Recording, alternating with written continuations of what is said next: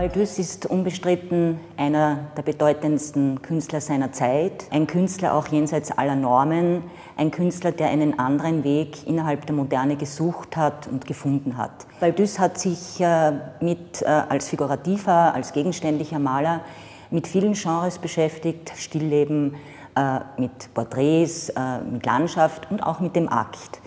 Und Baldus ist, bei allem, was er auch noch ist, ein ganz, ganz großartiger erotischer Maler. Und es geht äh, bei Baldus sehr, sehr oft einfach äh, um dieses Stadium zwischen Kindsein und Erwachsenwerden. Und er hat das nie anzüglich getan, äh, sondern auf einer sehr hohen künstlerischen Übersetzungsleistung.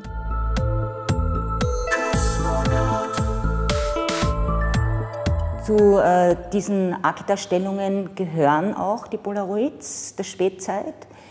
Äh, sie gehören einfach deswegen dazu, weil sie einerseits äh, Baldus als Studien gedient haben für seine Gemälde, aber andererseits die gleiche künstlerische Übersetzungsleistung zeigen, äh, die wir auch in seinen Bildern finden.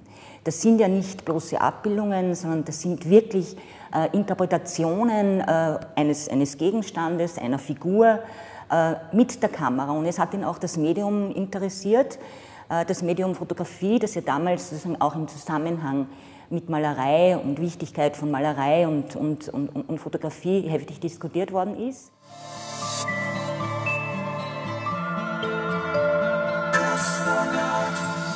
In den letzten zehn Jahren seines Lebens arbeitet Balthus mit dem Polaroid.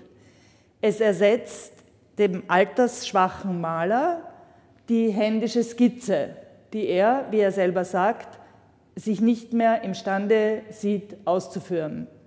An die zehn Jahre hindurch kommt jeden Mittwochnachmittag ein junges Mädchen zu ihm, Anna Wali, die Tochter des ansässigen Arztes, und Balthus inszeniert sie immer am gleichen Ort, in der gleichen Ecke des Studios, auf einem Divan sitzend.